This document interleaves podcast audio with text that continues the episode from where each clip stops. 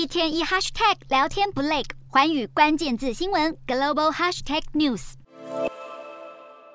白宫国家安全会议发言人科比二十二号表示，北韩十一月向俄罗斯佣兵组织瓦格纳集团出售步兵、火箭弹和飞弹，已经完成初步的武器交付。瓦格纳集团独立于俄罗斯国防机构，被视为是俄罗斯总统普丁的私兵，曾是俄罗斯最阴暗的组织之一，甚至不曾正式存在。但随着佣兵在乌俄战争中角色逐渐吃重，让瓦格纳集团也褪去了神秘面纱，甚至开始公开招募新血。而科比表示，瓦格纳集团每个月的花费超过一亿美元在乌克兰的作战上，并且已经逐渐变成一个与俄军和其他俄国部会竞争的权力中心。科比同时指控，北韩向俄罗斯方面出售武器的行为已经违反了联合国安全理事会的决议，美国将加强制裁瓦格纳集团。另一方面也表示，普京转而向北韩求助，是俄国绝望和孤立的迹象。不过，耐人寻味的是，不但瓦格纳集团创办人普里格金随即出面加以否认，并且嘲讽美方的说法全是八卦和猜测。北韩官媒北韩中央通讯社二十三号也报道，北韩外交部否认关于北韩提供军火给俄罗斯的报道，声称是毫无根据，并且谴责美国向乌克兰提供致命武器。